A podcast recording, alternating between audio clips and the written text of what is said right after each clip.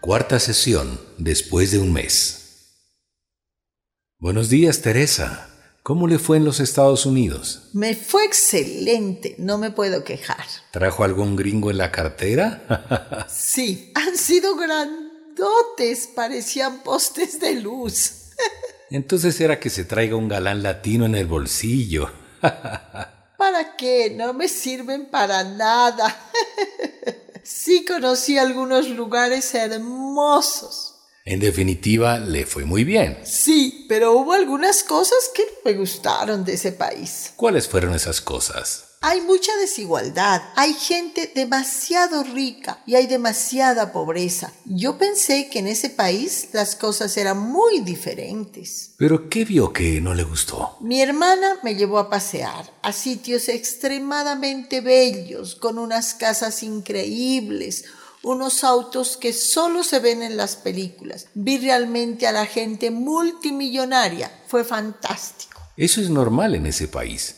¿Qué no le gustó? El contraste es terrible. Las personas drogadas caminaban por las calles como muertos vivientes, pedían comida y dinero. En otros países desarrollados también pasa lo mismo. Analizando bien lo que vi aquí y allá, la vida es muy injusta. ¿Injusta en qué sentido? Hay mucho dolor y hay mucha alegría. Es parte del bien y del mal que habíamos conversado antes. Yo creo que existe algo mucho más profundo. Lo profundo sería el egoísmo, que está situado en el corazón de la gente. ¿No será en el cerebro que está el egoísmo? El ser humano es trino, mente, cuerpo y alma. El egoísmo está en el alma, para que me entienda mejor. O sea, el alma es la egoísta. Exactamente. El egoísmo está muy marcado en el ser humano con decir que en todas las familias existe familiares con dinero. Lo lógico sería que ayuden a los familiares más necesitados, pero no lo hacen por el egoísmo. Prefieren ver a los primos, sobrinos, tíos, abuelos, hijos sufriendo, pudiendo ayudarles. Eso sí es verdad. Yo tengo un tío que tiene mucho dinero. Él nunca le ayuda a su propio hermano, pero a nosotros ni un regalo nos ha dado. Mi tío se pasa viajando, compra cosas caras y presume de lo que tiene ante los demás familiares. El egoísmo hace que el corazón se ponga, como vulgarmente se dice, duro como una piedra. Yo diría duro como una roca. El egoísmo hace que el corazón ya no comparta los sentimientos con las demás personas. O sea, las personas ya no sienten, viven como robots. Exacto. Pasan solo pensando durante todo el día piensan que están vivos, piensan que están enamoradas, piensan que mañana será mejor, piensan que tienen buenos amigos, piensan que los negocios están bien. Yo también hago lo mismo, pienso demasiado. Pero no debería hacerlo, porque está gastando mucha energía mental. Con razón que a veces me desgasto demasiado y prefiero dormir un rato o tomarme mucho café para despertarme. Una persona tiene que sentir que está vivo tiene que sentir que está enamorado. Tiene que sentir que mañana será mejor. Tiene que sentir que tiene buenos amigos. Tiene que sentir que los negocios están bien. Sin sentimiento no hay emoción. Con razón que la gente en Estados Unidos ni se ríe. Andan muy serios, como que tienen un montón de problemas. Se les ve muy contrariados. Es porque perdieron la pasión, que es el amor en acción. Viven para trabajar le repito, no solo en ese país, es en todos los países desarrollados. La gente ya no siente su vida, ya no hay un propósito personal. Prefieren dedicarse a trabajar sin descanso para no sentir su realidad negativa. Es muy penoso enterarse que las personas se están autodestruyendo.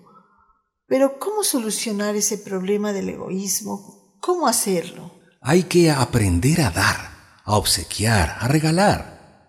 Hay que comenzar primero con la familia, con los más allegados. Es como un entrenamiento. Entre más practique, más generoso se va a volver esa persona. Es una buena técnica de aprendizaje. Entre más ayuden, se van a liberar del egoísmo. No importa si es poco o mucho. El asunto es hacerlo. Por ejemplo, Mm, yo en una oportunidad le regalé a una amiga una cartera que me gustaba muchísimo. ¿Y por qué se la dio, se puede saber? Me dijo que su sueño era tener una cartera así. Al escuchar cuál era su sueño, se la regalé. ¿Qué sintió cuando ya no tuvo esa cartera? Al comienzo era como que me dolió un poquito, pero después me tranquilicé porque me di cuenta que hice una buena obra. La primera vez duele. La segunda también duele. La tercera duele menos. La cuarta ya no duele. La quinta le duele no dar. Es la práctica, ¿verdad? Sí, lo teórico hay que hacerlo práctico, lo más rápido posible.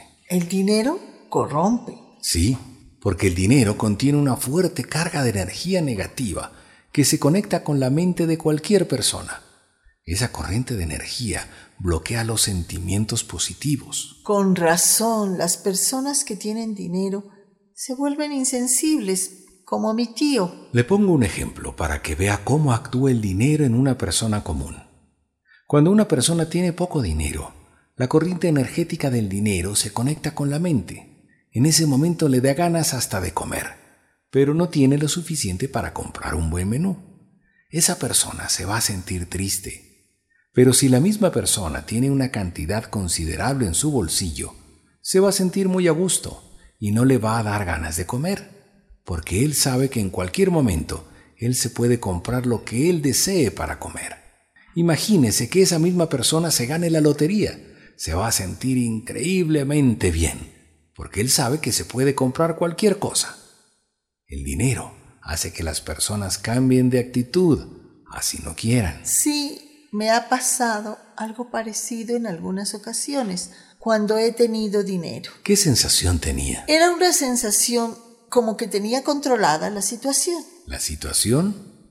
¿O el dinero la tenía controlada usted? No creo que fuera así. ¿Y cuando no tenía dinero, cómo se sentía? Me sentía descontrolada, porque me daban ganas de comprar algunas cosas y no tenía dinero. El dinero controla al ser humano. O sea, ¿es malo tener dinero? No, no es malo tener dinero. Lo malo es perder el control. ¿Me puede explicar eso? Claro. Yo he tratado a empresarios de mucho dinero que me han dicho lo siguiente. Mire Alejandro, yo tengo una casa en Miami a la que nunca voy. Tengo un departamento en la playa que tampoco voy. Tengo un auto deportivo que no lo puedo sacar porque no tengo tiempo. Entonces, ¿para qué tiene todas esas propiedades de lujo si no las puede disfrutar? Que hay que disfrutar todo lo que se tiene. Exactamente. Tener el control es disfrutar de lo que se tiene. En Estados Unidos, mi hermana también me llevó a su iglesia. Era enorme, muy lujosa. La gente iba muy bien vestida, como que van a una fiesta. Es que iban a una fiesta. Ahí usted puede ver la labor del dinero.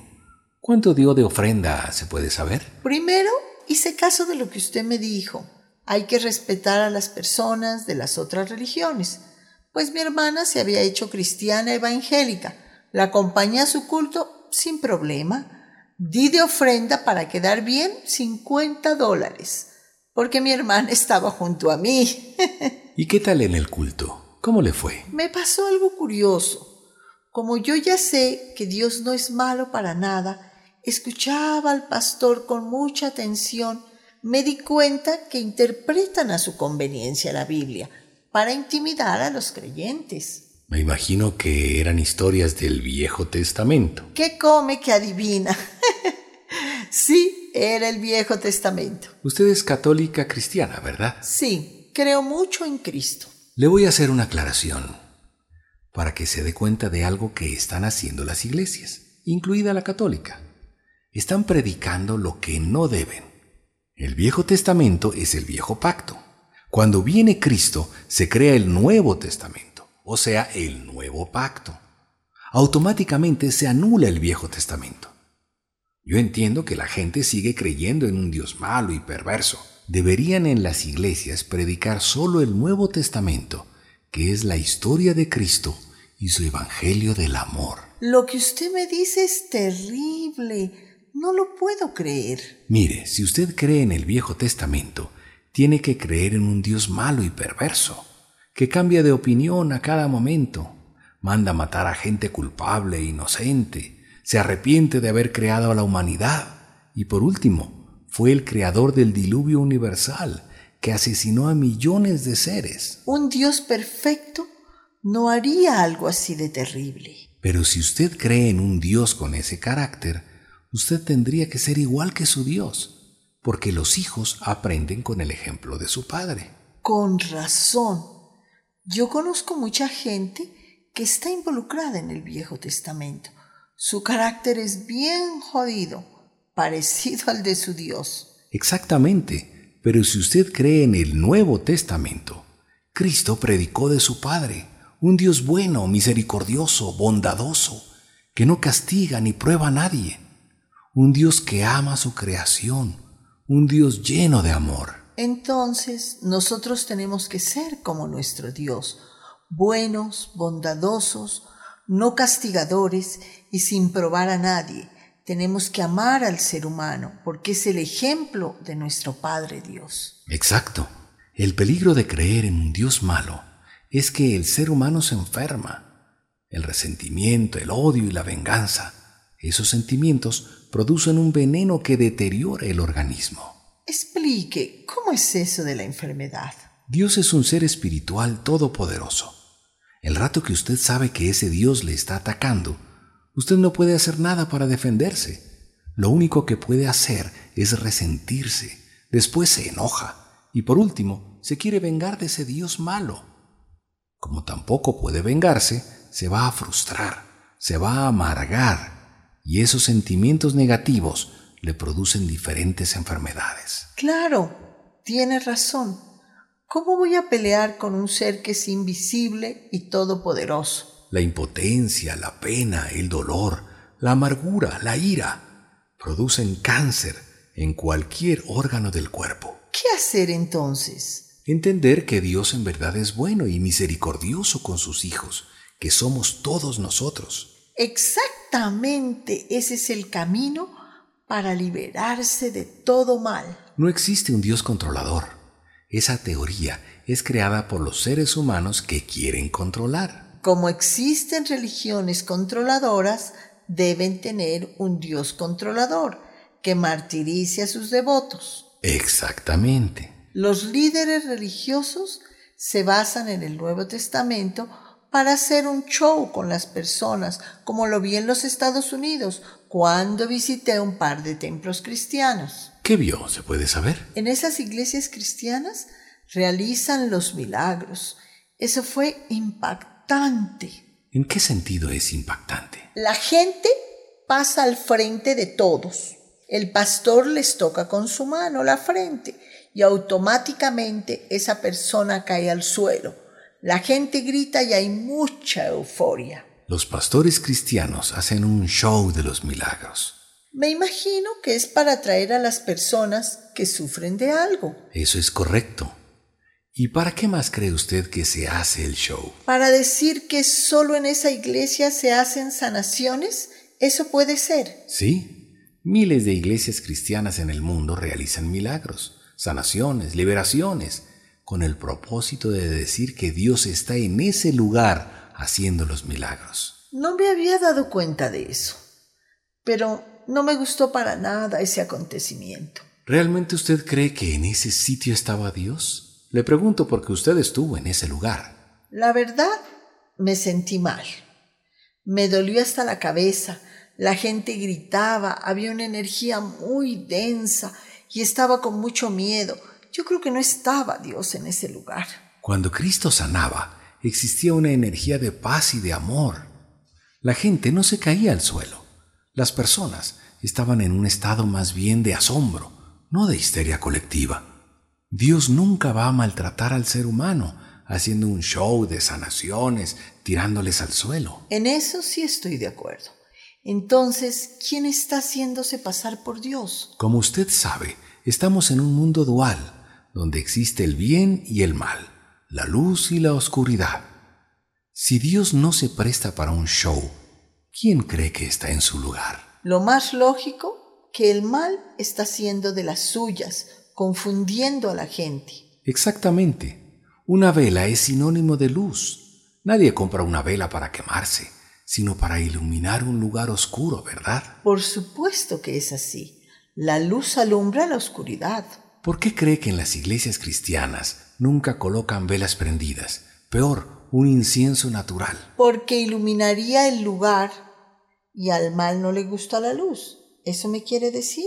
Exactamente. Dios es la luz y el mal es la oscuridad. ¿El mal también hace milagros? Por supuesto que lo hace. Siempre lo ha estado haciendo desde los primeros tiempos. ¿Cómo saber que el mal está actuando? Cuando las personas comunes realizan rituales oscuros, cuando los pastores hablan en lenguas antiguas y sacan espíritus malignos de los creyentes. Con razón que esos pastores hablaban en lenguas extrañas y gritaban horrible cuando hacían los milagros. Cuando es de Dios, todo está en calma, todo es amor. Como dice usted que todo es aprendizaje, ya entendí que no se debe hacer rituales. Peor, hacer un show de la espiritualidad. ¿Le gustaría volver a experimentar de nuevo por lo que pasó? No, gracias. Así estoy bien. Mire, Teresa, analice lo que le voy a decir.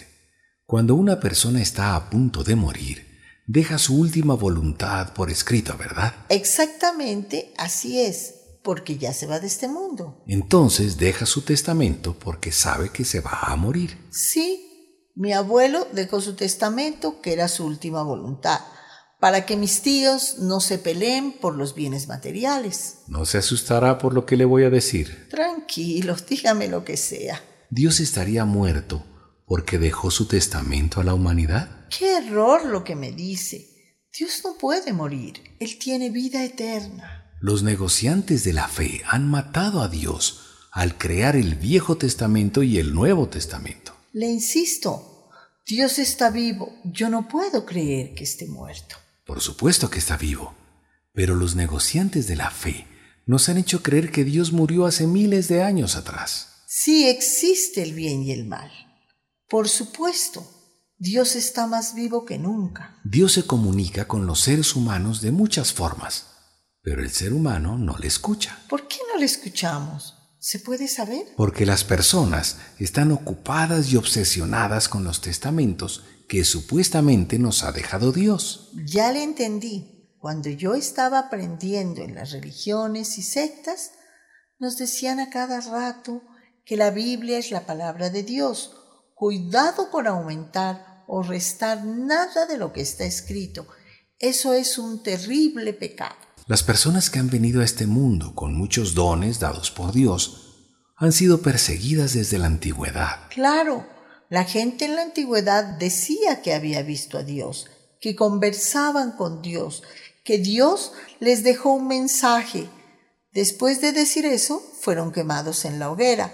Me imagino que mucha gente también adoraba al diablo. Justos y pecadores morían por igual, en esas épocas oscuras, porque se basaban en creencias absurdas creadas por el mal, para matar a los mensajeros del bien de esa época poniéndome a analizar lo que usted dice, nos han vendido gato por liebre, nos han engañado desde el principio.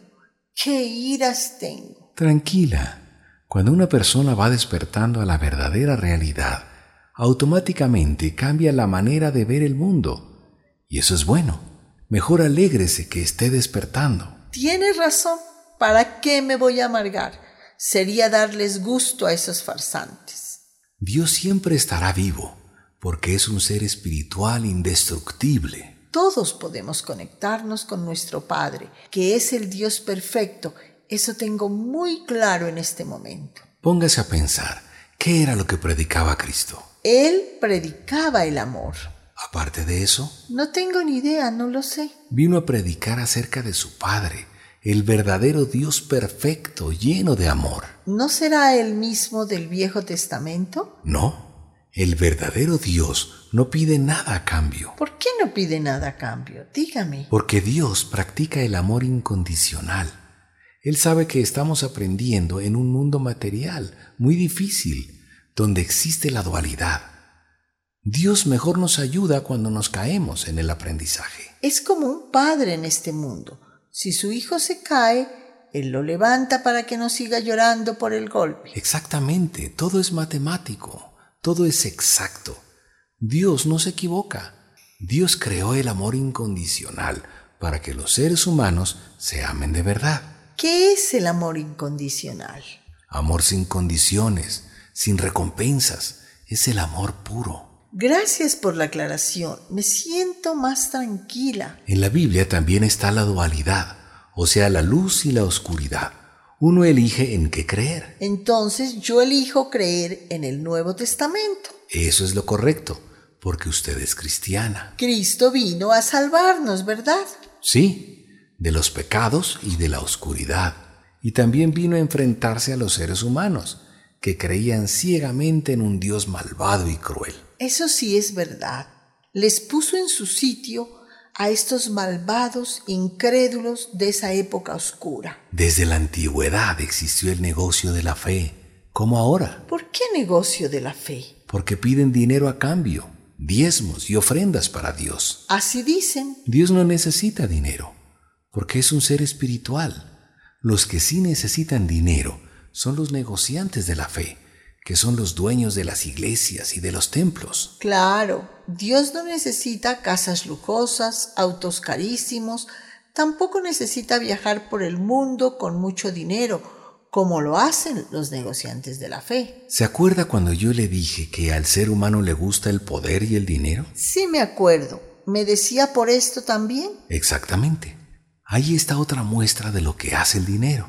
Hace un momento, cuando le pregunté que Cristo nos salvó de los pecados, usted dijo, de los pecados y de la oscuridad. Quiero que analice profundamente lo que le voy a decir. Vamos a realizar un ejercicio de reflexión para entender lo que está pasando en el mundo. ¿Lo quiere hacer? Claro que lo quiero hacer. Si en algún momento no quiere seguir con el ejercicio, lo podemos detener de inmediato, ¿le parece? Ok, aunque a mí me gusta ir hasta el fondo de las cosas. Comencemos, ¿le parece? Ok. Cristo nos salvó de los pecados. ¿Cuáles fueron? ¿Me puede decir? El pecado de Adán y Eva. Entonces sería un solo pecado. ¿Cuál sería? Sería la desobediencia. ¿Fue por comer del árbol del bien y del mal? Sí, por eso fuimos condenados. Condenados, sí. Adán y Eva eligieron experimentar la dualidad, o sea, el bien y el mal. Usted no le puede decir a un niño que no tope la vela prendida, porque en el momento menos pensado el niño va a topar la vela. Lo mismo pasó con Adán y Eva. Eran muy inocentes, muy puros de corazón. ¿Por qué accedieron a la tentación? Sigamos analizando. Antes de Adán y Eva ya existía el bien y el mal, inclusive en el paraíso. Por eso fueron tentados. ¿Qué hacía la serpiente en el paraíso? Esa es la pregunta. Lo más lógico es que Adán y Eva ya estaban en un lugar sometido a la dualidad, donde reinaban el bien y el mal. Como en estos tiempos, el mal nos tienta y el bien nos previene de no caer en la trampa del mal. Lo mismo pasó en el paraíso dual. Claro, porque el verdadero paraíso está en el mundo espiritual, no en este mundo material. Ellos también estuvieron aprendiendo. Exactamente. Me acaba de sorprender con su deducción. Yo creo que usted está en la Universidad de la Evolución. Uy, qué bueno que fuera. si sus padres tienen una deuda con el banco, ¿a quién cobrarían esa deuda? A mis padres, porque ellos son los deudores. Eso es lo más lógico. Pero si el banco le quiere cobrar a usted esa deuda... Eso sería muy injusto, porque el banco sabe que yo no soy la deudora. Exactamente. Sus padres tienen que pagar la deuda como sea, ¿verdad? Es que así es. Entonces Adán y Eva tenían que pagar sus propias deudas, ¿verdad? Eso sería lo justo, que ellos paguen, no nosotros. Entonces Dios sería muy injusto al castigar de esa forma a Adán y a Eva. Sería muy prepotente, muy enérgico con sus hijos. El verdadero Dios es justo, no injusto, como nos han hecho creer. Cristo predicaba de su padre, ¿verdad? Sí, él nunca dijo el nombre de su padre. Exactamente. ¿Nunca lo dijo? El Padre de Cristo es el Dios que está sobre el bien y el mal que nosotros conocemos. ¿Cómo es eso? Explíquese. Dios no puede estar en este mundo dual, porque Dios está en la luz divina. Ya le entiendo. En el mundo de Dios no existe el mal. Así es, solo existen los mundos materiales. Como en este mundo medio oscuro, medio claro. Exactamente. Sigamos con el ejercicio de reflexión. Analicemos lo que creen las personas en el mundo, ¿le parece? Está bien, sigamos con el ejercicio, analicemos. ¿Por qué un niño de cuatro años muere y un hombre de 90 años sigue con vida? Eso es un acto de injusticia, ¿verdad? Claro que sería. Que una niña muera con cáncer terminal a los seis años sería lo mismo de injusto. Sí. Que nazcan niños y niñas con problemas físicos. Muy injusto. Que nazcan niños con deformidades en su cuerpo. Eso es muy desastroso. Que nazcan niños y niñas con problemas mentales. Muy penoso. Que un avión se estrelle y mueran 150 personas y quede con vida solo una persona ¿Qué sería eso? Algo también injusto. Que una madre muera en el parto y su hijo quede sin mamá el resto de su vida. ¿Qué sería eso? Injusto. Que entre un asesino y mate a 40 personas en un centro comercial.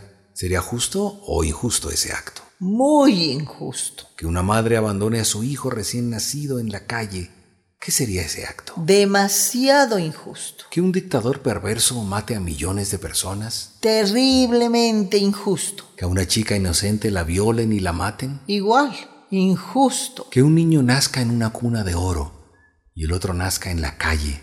¿Es justo o injusto? Eso es terrible. ¿Que unos países tengan demasiada fortuna mientras que otros países no tengan nada. Siempre he visto eso como demasiado injusto. Existen demasiados acontecimientos injustos en este mundo. ¿Por qué cree que ocurran? No lo sé. ¿A quién culpan de esos actos injustos? Todos dicen que es culpa de Dios. ¿Dios para qué va a hacer esos terribles actos? Los está castigando, eso dicen los religiosos. Es más fácil culparle a Dios de todo que creer en la otra posibilidad de aprendizaje. ¿Y cómo sería la otra posibilidad? Las escuelas, colegios y universidades de perfeccionamiento. ¿Cómo funcionan? En el transcurso de muchas existencias, los seres humanos van cometiendo diferentes tipos de pecados. Ah, ya sé por dónde va. Siga, le escucho. Esos pecados cometidos los tienen que pagar en la próxima existencia. Eso sería lo justo, ¿verdad? Claro la acción y la consecuencia. Por eso hay tantos casos en el mundo incomprensibles. Yo hasta ahora no entiendo tantas barbaridades que pasan en el mundo. Son por las encarnaciones, no por la culpa de Dios. O sea, tenemos muchas oportunidades para rectificar nuestro mal comportamiento. Y si no puede hacerlo porque se le acumularon los pecados, hay una solución. ¿Cuál solución? Mire, Ahí tiene sentido la venida de Cristo, que perdona los pecados del mundo. Tiene razón, tiene mucha lógica. Serían los pecados cometidos por nosotros mismos. Los pecados cometidos por la ignorancia, porque no sabemos cómo vivir en este mundo dual. Pero existen millones que no creen en las encarnaciones del alma. Pero hay millones que sí creen. Eso sí es verdad. Yo también sí creía en las encarnaciones, pero me dio miedo seguir creyendo. ¿Tuvo miedo o le hicieron tener miedo? Me hicieron tener miedo en las iglesias y sectas que estuve durante ocho años. Más que seguro que le dijeron que si sigue creyendo en las encarnaciones, se va directo al infierno, a quemarse por la eternidad. Peores cosas me dijeron esos angelitos. Los seres humanos no creen en las encarnaciones, porque están enamorados de su apariencia adoran su personalidad, se aferran a la imagen que tienen, piensan que son el cuerpo físico, se niegan a entender que son almas encarnadas, experimentando en un mundo material. ¿Por qué se niegan a aceptar? Porque les da miedo perder su identidad humana. Pero cuando una persona muere, abandona su cuerpo y se va al mundo espiritual sin el cuerpo físico. Pero ellos piensan que después van a estar en el cielo con el mismo cuerpo, pero más jóvenes. Eso es absurdo que suceda, porque el espíritu no tiene cuerpo físico. Es cuestión de entendimiento. Cuando un niño está en la escuela, no va a entender las materias que dan en el colegio, y un colegial tampoco va a entender las materias de la universidad. Yo creo que estoy en la universidad porque estoy entendiendo todo. Puede ser, quién sabe, a lo mejor. ¿Seguimos con el ejercicio de reflexión o paramos? Sí, sigamos, no hay problema. Ya me emocioné. Hay las dos tendencias en el mundo. Uno elige en qué creer. En el Dios malo y perverso que castiga a los seres humanos o en las encarnaciones que dan la oportunidad de aprender en cada vida algo diferente. En una sola vida es imposible aprender todo, ¿verdad? Exactamente. Es como querer aprender en un solo año de escuela todo lo del colegio y de la universidad. Me hizo acuerdo de algo que me pasó en la universidad. Para terminar rápido el semestre, cogí algunas materias extra. Casi pierdo el semestre por no poder con todas las materias. Pensamos que podemos, pero en la práctica no podemos. ¿Por qué no me acuerdo de mi vida pasada? Mire, ¿usted se acuerda de su infancia? Realmente no me acuerdo. Creo que yo misma me bloqueé para no recordar todas mis vivencias negativas. Ahí está la respuesta. Usted misma se bloqueó. Para seguir viviendo mi presente. Exactamente. Por eso es muy difícil acordarse de una vida pasada, ¿no le parece? En cada vida, ¿quién soy? Es usted misma pero desempeñando actuaciones diferentes en el gran teatro de la vida. Pero no puede acordarse de las experiencias pasadas para que pueda experimentar lo que le toca en esta vida presente. Una pregunta con respecto a la familia. Si yo creyera en las encarnaciones, ¿mis hijos no serían mis hijos? Eso me da miedo que sea cierto. ¿De dónde salieron sus hijos? salieron de mi vientre después de nueve meses. Entonces, ¿de quién son sus hijos? Está claro que son míos. ¿Qué alivio me da? Quiero que entienda que las familias realmente son familias. No es una ficción, como andan diciendo los religiosos que hacen negocio de la fe. Existe ese vínculo de amor de padres a hijos y de hijos a padres, de hermanos hacia hermanos, tíos, primos y abuelos. Es lo mismo existe ese vínculo de amor y afecto entre ellos. Mi tío que tiene mucho dinero puede encarnar en la próxima vida en una persona pobre. ¿Puede ser así el aprendizaje? Sí. Su tío tiene que vivir lo que más aborrecía, la pobreza. Y puede ser al revés también.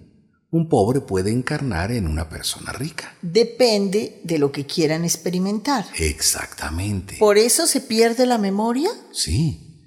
Le pongo un ejemplo. Una persona fue asesina. Si es que tuviera sus recuerdos pasados en esta vida, no podría olvidarse quién fue. Le tocaría experimentar lo mismo, ser nuevamente asesino. Para que no pase eso en la nueva vida, ¿se bloquea la memoria automáticamente? Exactamente. Le explico lo siguiente. Los talentos, las habilidades, son para que puedan aprender en esta vida experiencias diferentes. Ah por eso nacen niños prodigios en el mundo con diferentes talentos. Exactamente. Existen niños que hablan muchos idiomas, tocan el piano a los tres años de edad, niños expertos en matemáticas y física, niños prodigios, como usted dice. Sería como un premio por lo aprendido en vidas anteriores. Sería un reconocimiento por el esfuerzo. El reconocimiento se lo daría uno mismo Así saldría, ¿verdad? Exactamente. De acuerdo a lo aprendido, obtendría algunos beneficios. Es como en el colegio. Una vez me dijo mi profesor, te doy una buena calificación porque te lo has ganado. Fue por su capacidad y dedicación en esa materia. Exactamente. Eso me dijeron mis padres al ver después mis calificaciones. Todo es aprendizaje, todo es entendimiento, todo es una elección. ¿En qué cree usted en este momento? Creo que Dios es perfecto, creo que Dios es bueno, creo que Dios no castiga ni prueba a nadie. Creo que Dios creó el amor incondicional. Creo que los seres humanos estamos equivocados. Creo que nos toca seguir aprendiendo. Eso es lo correcto. Ya sabe las dos tendencias que existen en el mundo. Uno no puede tapar el sol con un dedo. Hay muchas creencias en el mundo. Si hay una persona que cree en las encarnaciones y otra cree en el perdón de los pecados de una forma directa y después esa persona va al cielo, está bien. Son creencias respetables.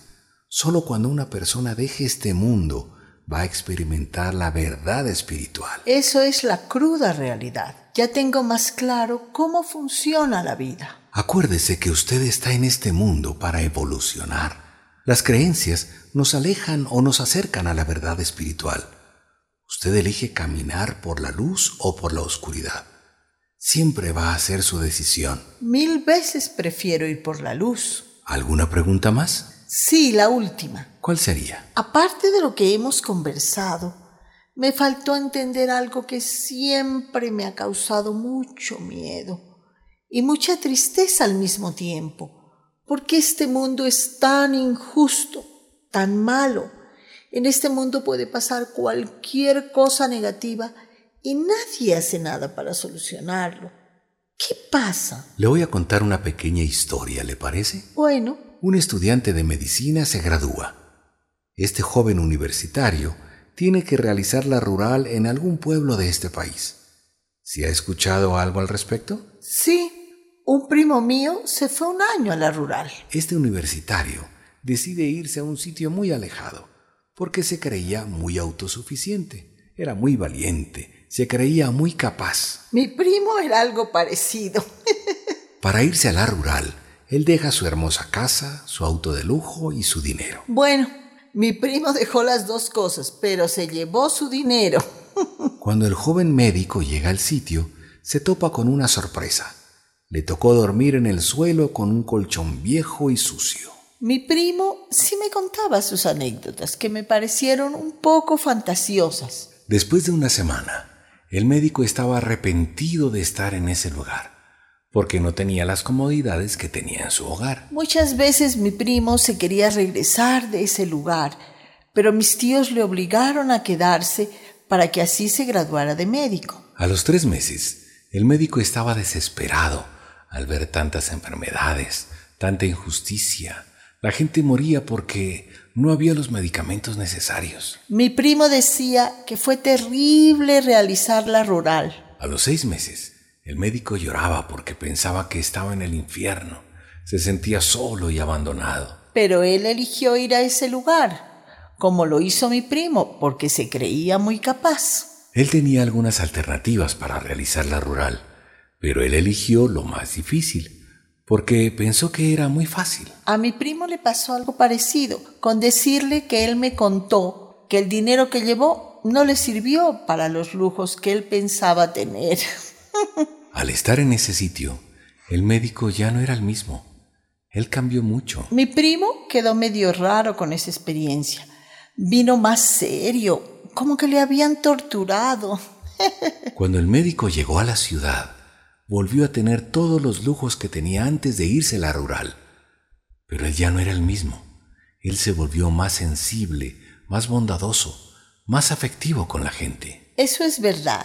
Mi primo ama a sus pacientes, les considera, a veces ni les cobra la consulta. Hubo una transformación en el joven médico. Igual que le pasó a mi primo, fue bueno para él. Igual pasa en el mundo espiritual. Ahí tenemos todos los lujos, las comodidades, pero bajamos todos a realizar la rural en este mundo material. O sea, ¿estamos en la rural? ¡Qué barbaridad! Nos toca sufrir como condenados. Exactamente es para que las almas humanas regresen al mundo espiritual más sensibles. ¿Y quién creó este escenario negativo? Nosotros mismos. ¿Para qué? Para aprender a ser buenos en un mundo malo. ¿Cómo es eso? No entiendo. En el mundo de las almas, uno elige qué quiere experimentar en este mundo material. ¿Es como hacer un plan de tesis? ¿Algo así puede ser? Puede ser. Le pongo un ejemplo, ¿le parece? Sí para entender mejor. En el mundo espiritual, cientos de almas estaban reunidas. El rato menos pensado, un alma dice, cuando yo vaya al mundo material, yo quiero que otra alma me ame, me considere, sea incondicional conmigo. Nadie decía nada. Cuando de pronto otra alma dice, yo te voy a amar, te voy a considerar, te voy a respetar, voy a ser incondicional contigo. La primera alma le dice, gracias, porque yo en el mundo material te voy a hacer sufrir. Las dos almas se encuentran en el mundo material, se enamoran y después se casan. Teresa, ¿qué cree que va a pasar? No sé qué pase.